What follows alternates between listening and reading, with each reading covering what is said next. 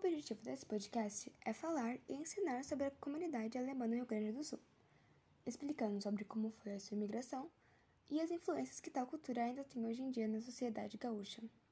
A Alemanha é um país que se localiza ao oeste do continente europeu, e também é conhecido como a Europa Ocidental, sendo sua moeda oficial o euro.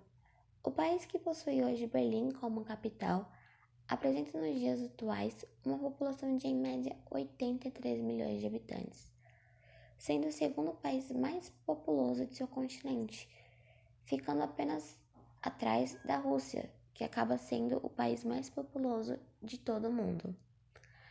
Tendo a raiz dos povos germânicos, a Alemanha possui um longo histórico de presença em guerras, tendo destaque para as duas grandes guerras mundiais, ambas ocorrendo no começo do século XX.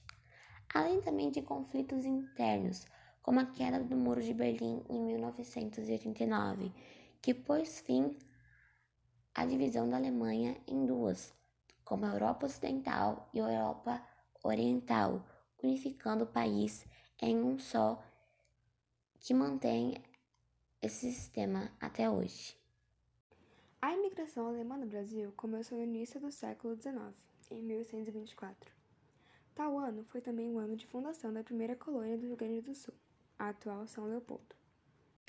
Tal imigração ocorreu quando Dom Pedro I, influenciado por sua esposa Leopoldina, que era austríaca, decidiu recrutar soldados da Alemanha para compor o exército brasileiro. Porém, Dom Pedro I tinha muitos outros objetivos com a vinda dos alemães para o Brasil. Entre esses eram criar e dinamizar o mercado interno, contrabalançar o poder dos grandes proprietários rurais, incentivar o desenvolvimento de pequenas manufaturas que deveriam se transformar em médias e grandes indústrias, substituir aos poucos a mão de obra escrava africana por conta da proibição do tráfico negreiro e da criação das leis abolicionistas e fazer acontecer o projeto de embranquecimento da sociedade. Com o tempo, durante o século XIX, os descendentes desses imigrantes alemães acabaram por criar uma identidade teuto-brasileira. Embora nascidos no Brasil, esses colonos mantinham laços culturais estreitos com a Alemanha natal, como os hábitos e a língua alemã, que ainda era muito falada pela maioria dos habitantes. Foi também no Rio Grande do Sul que começou a vida social e comunitária dos imigrantes alemães com a fundação de associações, clubes e sociedades de uma abrangente variedade, desde o esporte, passando pela ajuda social, até o divertimento, o lazer, a cultura e a recreação. Entrevistamos um amigo nosso, Vinícius, um brasileiro que mora na Alemanha há pouco mais de dois anos, e ele nos relatou certos pontos. Ele falou um pouco sobre a semelhança na arquitetura das casas, que geralmente estão presentes no sul do Brasil, que são parecidas ou quase idênticas às casas antigas da Alemanha, como por exemplo na cidade de Gramado e Canela. Outro ponto que ele deixou em vista é que os alemães ajudaram a popularizar a cerveja aqui no Brasil.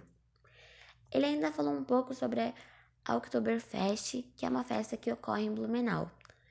A Oktoberfest em português literal significa festa de outubro. Lá na Alemanha, é uma festa que acontece todos os anos, também no mês de outubro. Ele nos contou que geralmente as pessoas se vestem com roupas típicas e bebem muita cerveja, principalmente naquelas canecas de vidro grandes. Ele também falou sobre a gastronomia. Ele nos relatou um pouco das comidas típicas da Alemanha. uma delas é a salada de batata e uma salsicha com o nome Wurst, que também é muito popular aqui no sul do Brasil.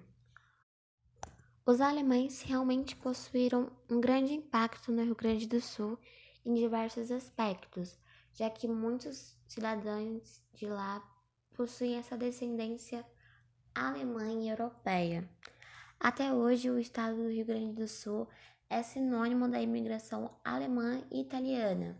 Os primeiros jornais e almanaques, como por exemplo o jornal Der Colonist de 1852 de Porto Alegre e o primeiro almanaque Kotzeritz Deutsche Volkskalender Frau Brasilien, de 1874, foram publicados no Rio Grande do Sul. Além disso, surgiu a necessidade da fundação de escolas alemãs. Em 1850, existiam 24 escolas. Na maioria eram pequenas com um professor só e vinculadas à Igreja Católica, jesuítas ou luteranas. Por causa dessas escolas alemãs, também cresceu o mercado de editoração de livros escolares, como, por exemplo, a editora mais famosa e ainda existente, Rotermund, fundada em 1877. Com isso, foram responsáveis pela urbanização e formação de novos municípios, em grande parte da metade do norte do território gaúcho.